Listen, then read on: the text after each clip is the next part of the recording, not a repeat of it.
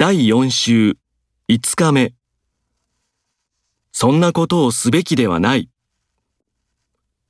もっと勉強するべきだった。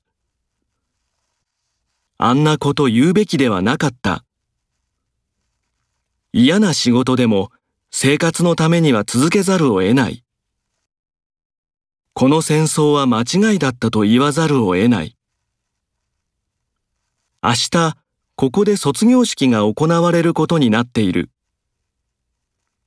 60点以上が合格ということになっている。単なる言い間違いに過ぎない。簡単な日常英会話ができるに過ぎない。